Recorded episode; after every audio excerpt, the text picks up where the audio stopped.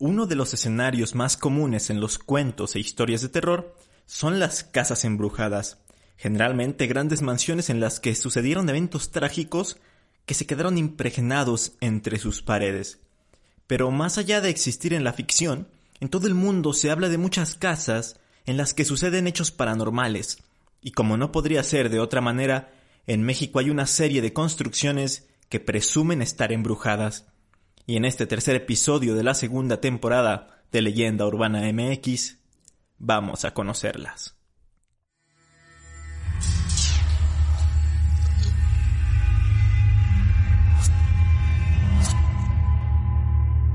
Esto es Leyenda Urbana MX con Ismael Méndez.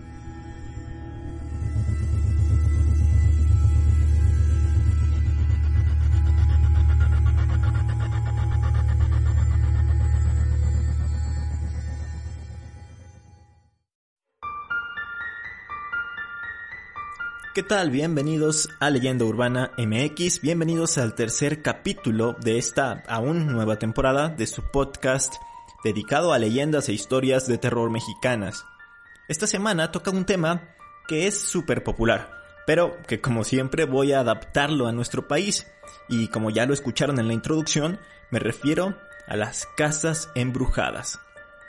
Casi siempre que se menciona una casa embrujada o encantada, se nos viene a la mente un enorme castillo europeo habitado por fantasmas de la época medieval o una gran mansión de decenas de habitaciones en las que sucedió algo terrible. Otro cliché importante es el tema del abandono. Muchas se nos presentan como propiedades ya abandonadas, llenas de polvo, deterioradas y hasta con vegetación creciendo en ellas. Pero la realidad, entre comillas, es que muchas de las historias relacionadas con esto transcurren en casas más o menos normales.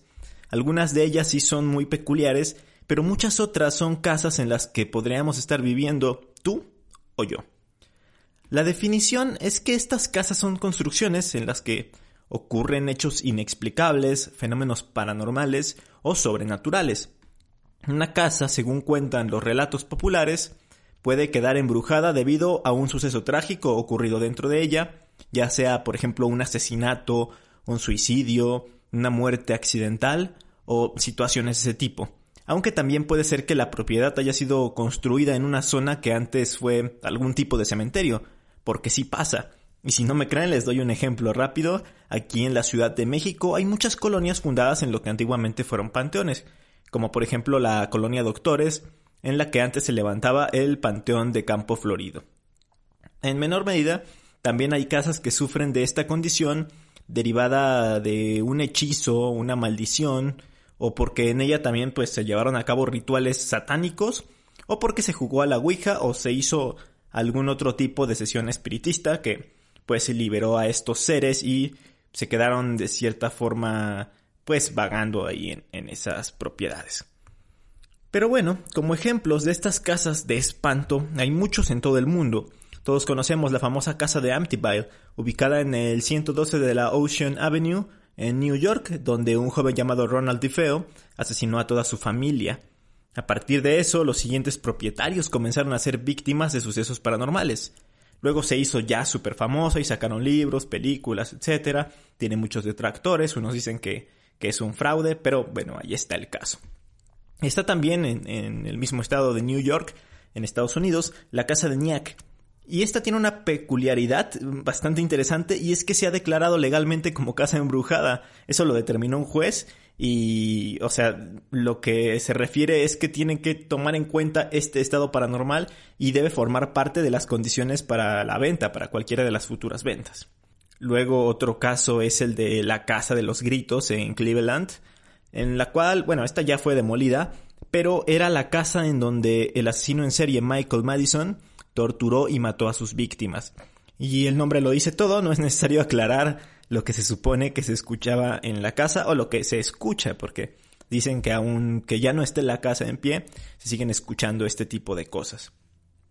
Sin embargo, aunque en Estados Unidos e Inglaterra abunden estos relatos, por ejemplo, los tres ejemplos que les di ahorita son de Estados Unidos, En México también hay una serie de casas en las que se han reportado cosas que van más allá de lo normal, que van más allá del entendimiento humano. Voy a comentar unas cuantas y de entrada aviso que voy a dejar fuera a la casa de la tía Toña, aunque la tenga como imagen de portada, porque ya aburre la historia, ¿no? A la casa de los tubos igual, ya ha sido muy comentada en todos lados, Cañita se queda fuera, por supuesto, igual está choteada y ahora su historia provoca más burlas que miedo, a decir verdad. Y también voy a dejar fuera la Casa de las Brujas de la Colonia Roma, porque ya la mencioné en dos episodios de la temporada pasada, en el de la mano peluda y en el de las brujas. Así que estas casas que van a escuchar a continuación quizás sean desconocidas para muchos de ustedes. Esta es una historia de verdad espeluznante. Por favor. Se llama La Casa de las Pesadillas.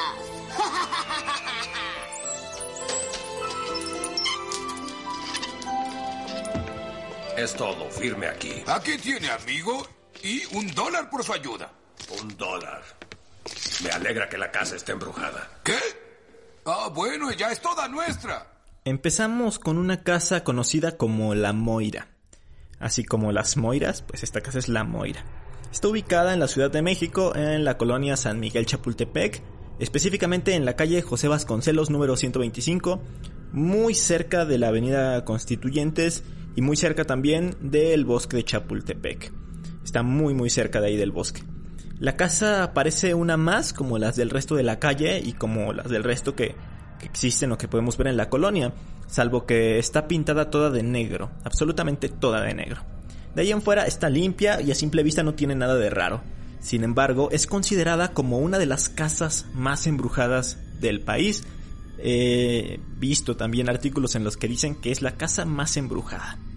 Todo esto se deriva de una historia que ocurrió hace ya 50 años o alrededor de, ese, tiempo, porque eh, se llevó a cabo esta historia en los años 70.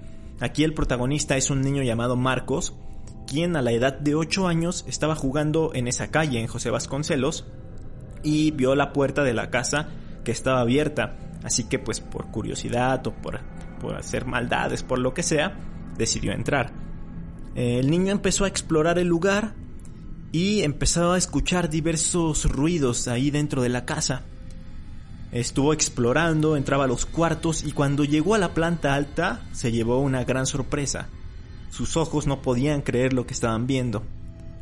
Había un niño colgado en una de las habitaciones. Como era obvio, Marcos salió corriendo y llegó a su casa para contarle todo a sus papás, sin embargo, no le creyeron. Pocos años después, y debido a que Marco no podía sacar de su cabeza lo que había visto, decidió ir nuevamente a aquella casa conocida como la Moira.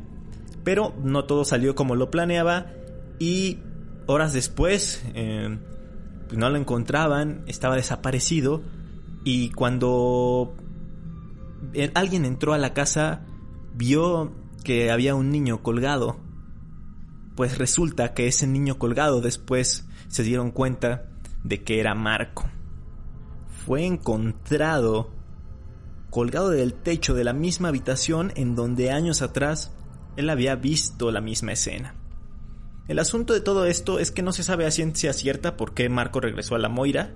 Algunos especulan que fue la curiosidad lo que lo convenció de que regresara y que luego fue poseído por una entidad oscura que lo pues llevó a suicidarse.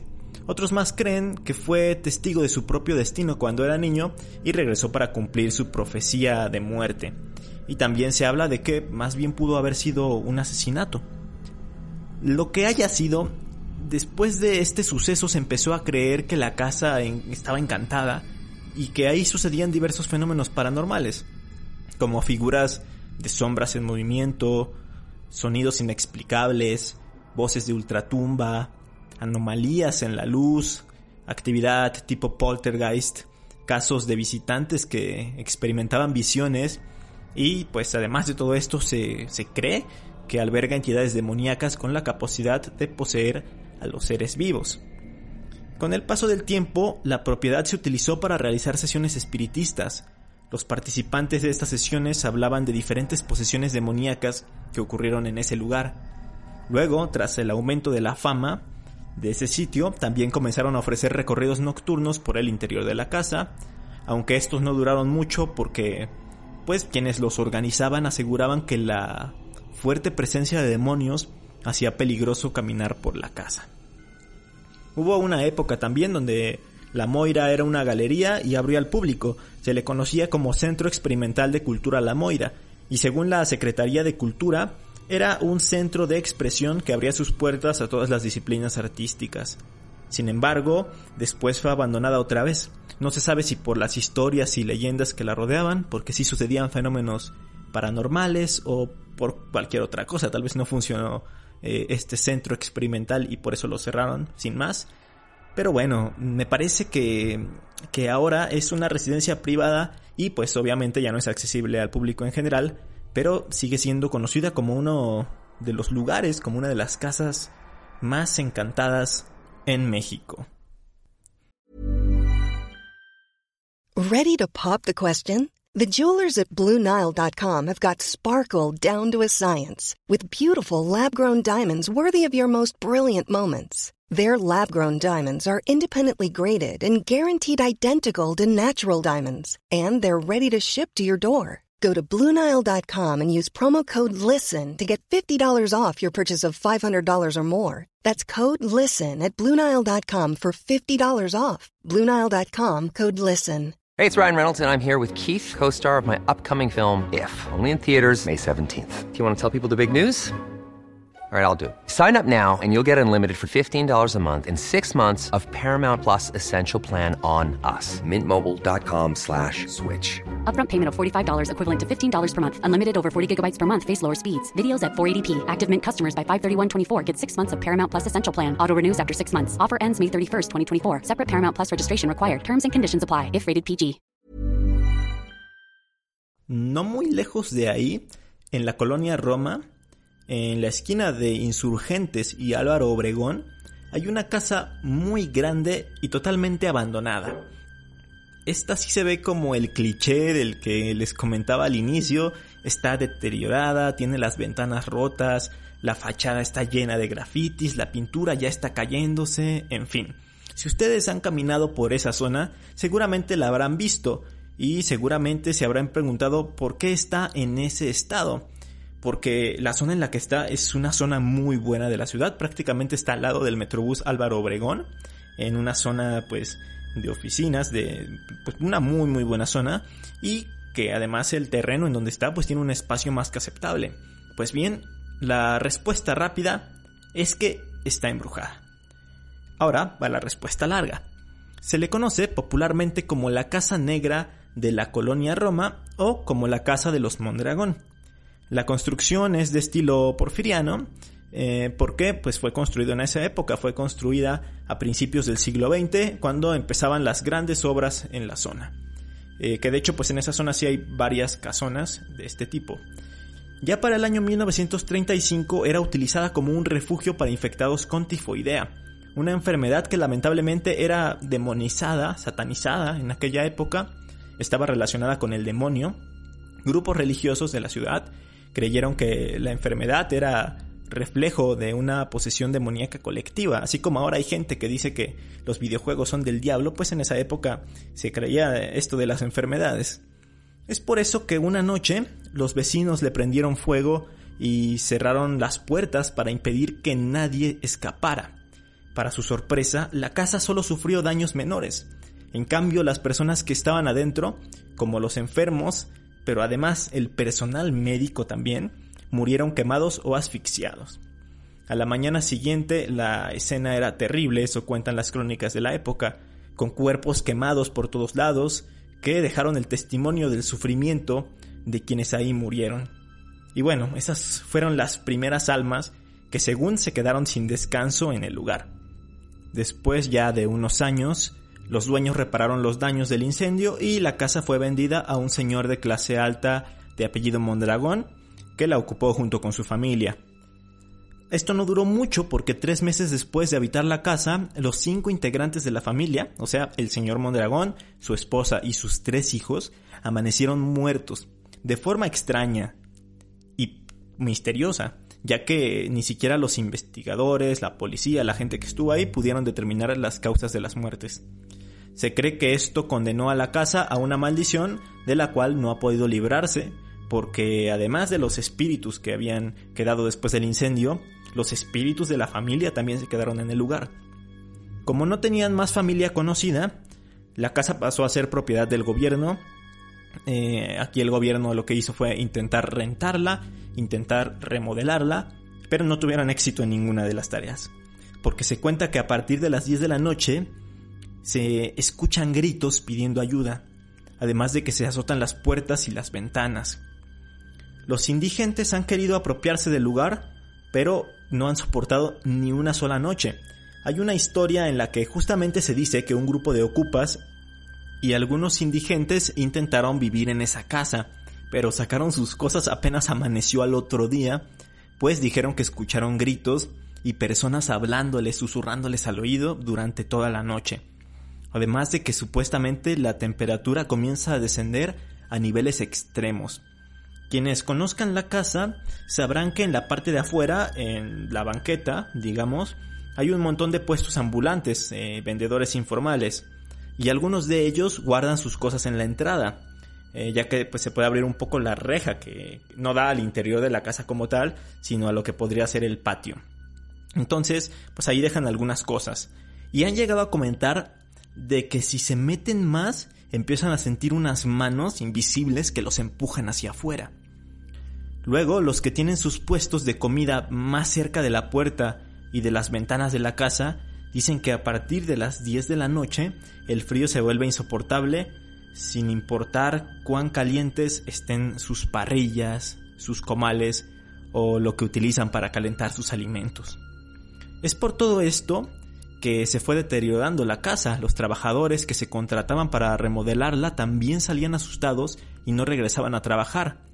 Y pues así fue quedando en el olvido y siendo presa de los grafiteros, eh, de los vándalos que nada más trataban de hacerle daño a la casa. Hace algunos años abrió sus puertas pero para hacer recorridos paranormales. Expertos en materia paranormal pues te acompañaban en todo el recorrido, se investigaba lo que sucedía e incluso se, hacían sesiones de espiritismo con, con mediums, eh, llevaban ouijas también y, y, otras cosas para pues tratar de determinar y tratar de contactarse con alguna de las almas que aún viven en ese sitio. Recuerdo que costaba 500 pesos el recorrido y pues qué curioso que en México de todos se aprovechan para hacer negocio. Pero bueno, si ven esta inconfundible casa cuando estén por insurgentes, ya sabrán qué es lo que pasó dentro y por qué permanece abandonada. De la Ciudad de México vamos a Puebla, porque en el centro de la ciudad hay una avenida, una avenida llamada Juárez, en la que hay muchos restaurantes, bares y antros. En más de una ocasión he ido a comer y a beber una cerveza por ahí, está bastante a gusto.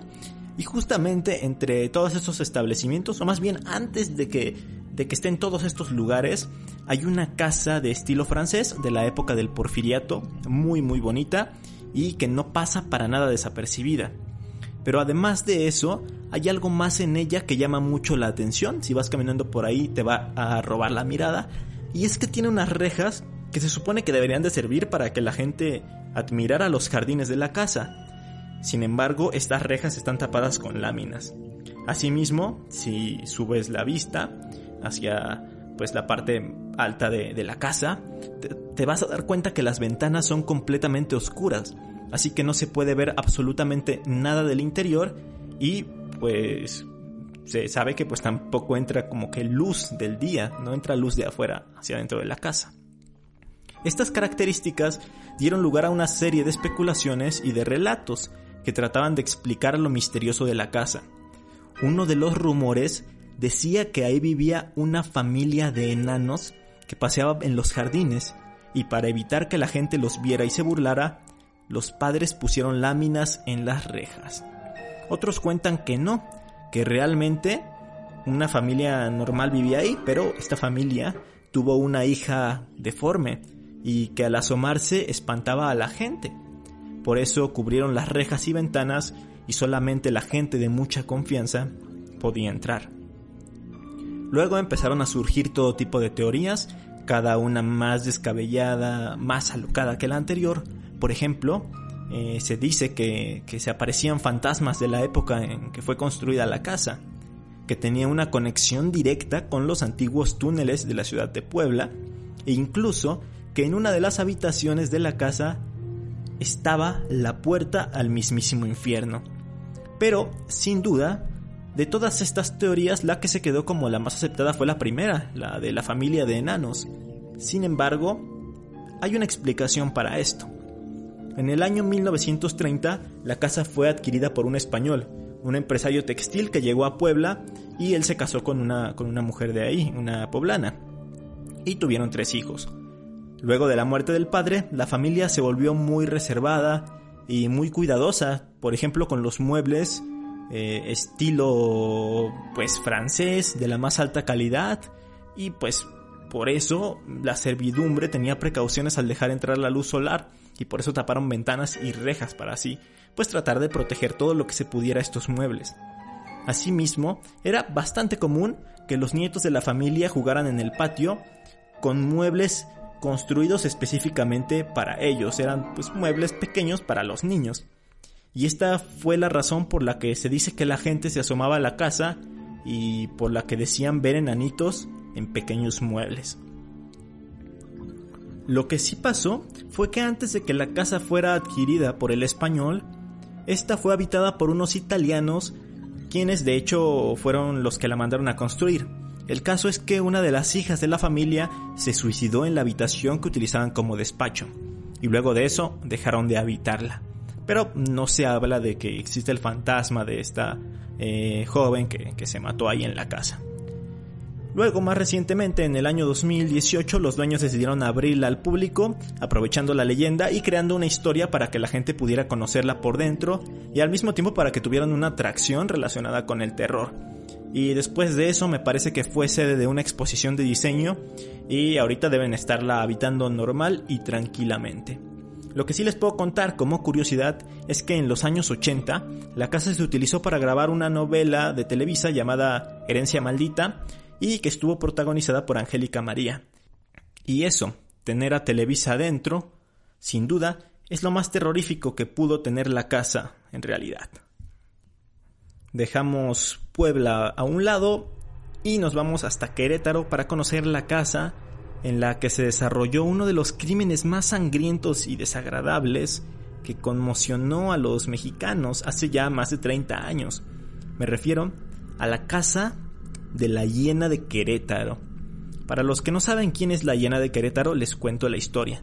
Por allá de abril del año 1989 salió una noticia en la que se daba a conocer que una mujer llamada Claudia Mijangos había asesinado a cuchilladas a sus tres pequeños hijos, un niño de 6 años y dos niñas, una de 9 y otra de 11 años. La madrugada de aquel domingo 23 de abril, Claudia atacó primero a su hijo. Tras esto, la hermana mayor intentó defenderlo, así que ella fue la siguiente víctima. Por último, la pequeña de 9 años, quien se quedó en su cama incapaz de moverse por el miedo, fue la última en morir. Después, Claudia se cortó las muñecas, pero sobrevivió pues los cortes fueron superficiales. Alrededor de las 9 de la mañana, una amiga de Claudia acudió a su casa, tocó el timbre y esperó alrededor de media hora. Pero al no haber respuesta, empujó la puerta y al ver que estaba abierta, se asomó por ella. Lo que vio fueron las manchas de sangre por el piso de la planta baja y la primera imagen que enfocó fue a Claudia, al pie de la escalera, con el vestido lleno de sangre, desde el pecho hacia abajo.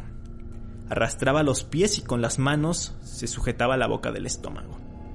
Al ver la imagen, su amiga salió corriendo y llamó a la policía.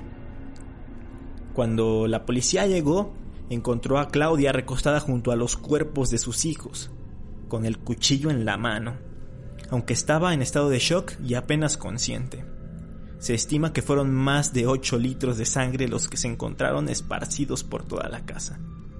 En un principio, los investigadores creyeron que alguien había ingresado a la vivienda y atacado a la familia. Sin embargo, no había señales de que hubieran intentado forzar la entrada de la casa, además de que el arma homicida estaba en posesión de Claudia.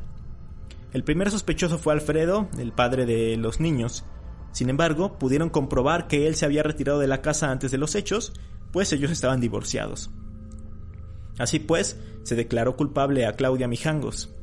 Pero además, se le realizaron diversos exámenes psiquiátricos y se determinó que padecía de esquizofrenia, depresión y epilepsia del lóbulo temporal, por lo que fue declarada inimputable es decir, que no merecía castigo, sino una medida de seguridad de 30 años internada en el pabellón psiquiátrico del reclusorio de Tepepan, esto en la Ciudad de México. De hecho, después de cometer el crimen, despertó y aseguraba no recordar nada de lo sucedido. Por si fuera poco, antes de todos estos hechos, ella ya empezaba a tener alucinaciones, escuchaba voces, veía ángeles y demonios y tenía ideas delirantes. Esto llama mucho la atención porque, pues es como en el caso que les comenté al inicio, en el de Amityville, porque Ronald DeFeo también aseguró que escuchaba voces que lo incitaron a cometer la masacre de su familia. Pero bueno, mientras ella cumplía su sentencia, la casa en donde sucedió todo esto quedó vacía e hizo las delicias de los amantes de lo paranormal. Y es que se comenzaron a divulgar historias en las que se aseguraba que las almas en pena de los tres niños asesinados a sangre fría rondaban por lo que había sido su hogar. Varios investigadores, muy entre comillas la palabra investigadores, se han dado a la tarea de meterse a la casa y tratar de ver si hay algo. También exploradores urbanos se han colado con la intención de captar algún suceso paranormal. Y hasta los carroñeros basura de internet, Badaboom, grabaron un video dentro del lugar. De hecho, pues si ustedes ponen en el buscador de YouTube eh, Casa Mijangos, o eh, la casa de la llena de Querétaro, van a encontrar un montón de videos, una serie de videos de gente que se ha metido a la casa para grabar y pues a ver qué, qué cachan, qué se encuentran. La gente que pasa por el número 408 de la calle Hacienda Vejil en Jardines de la Hacienda, Querétaro, dice que realmente se siente una vibra escalofriante. Hace casi ya dos años, pues en abril de 2019, Claudia fue puesta en libertad tras cumplir sus 20 años de condena y antes de que esto sucediera, ella estaba obsesionada con regresar y recuperar su casa. De hecho, pues le había comentado a su hermana que hiciera lo posible para poder recuperarla, que si se debían todos esos años de predial o que si lo que hubiera que hacer, que lo hiciera para poder regresar a su casa. Tenía una obsesión de regresar ahí. Pero esto no sucedió.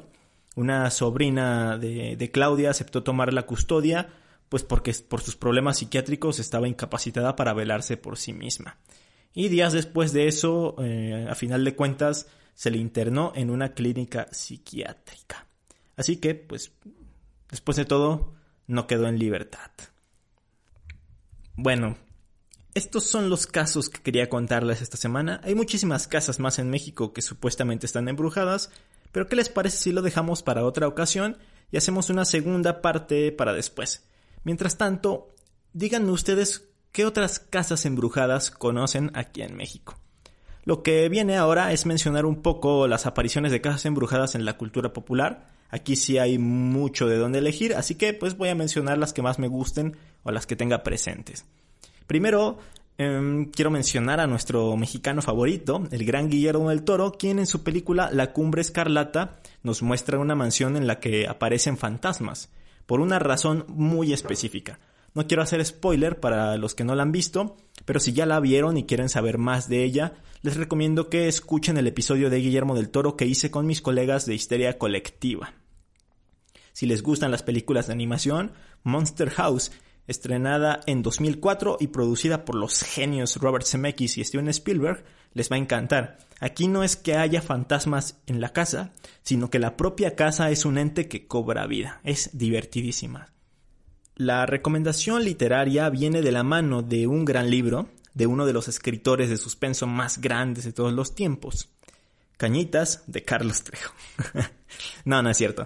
Me refiero a Edgar Allan Poe y su obra La caída de la casa Usher. De esta no voy a decir nada, solo léanla, es un obligado si les gustan los relatos de este tipo. Ya hablé de películas, de un libro, faltan los videojuegos. Este es un easter egg de Grand Theft Auto V, la conocida saga de juegos de Rockstar. Y es que en una de las casas específicas del juego, en una zona donde pues se ve que es de dinero lujosa del mapa, podemos encontrar una mansión en la que se puede entrar y en la que se escuchan pues como sonidos fantasmagóricos, se escucha incluso un bebé llorando y, además de repente hay personas que solo con acercarte o con tocarlas se mueren. Y esto hace referencia al asesinato que hizo Charles Manson en la casa de Sharon Tate en Beverly Hills. Una referencia pues bastante macabra. Pero bueno, así tienen muchas cosas dentro de los juegos y pues de repente tienen este tipo de cosas. Y bueno, ahora sí, eso fue todo por el episodio de esta semana.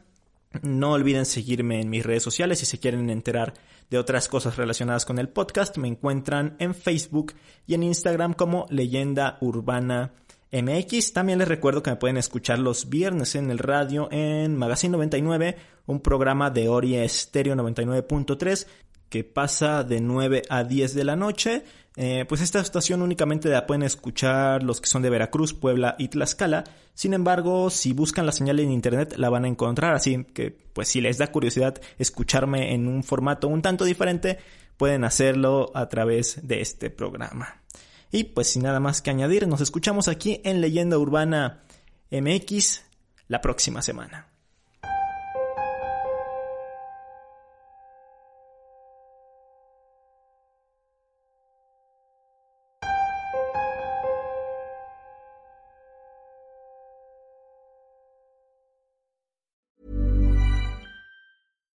Hi, I'm Daniel, founder of Pretty Litter. Cats and cat owners deserve better than any old-fashioned litter. That's why I teamed up with scientists and veterinarians to create Pretty Litter. Its innovative crystal formula has superior odor control and weighs up to 80% less than clay litter. Pretty Litter even monitors health by changing colors to help detect early signs of potential illness. It's the world's smartest kitty litter.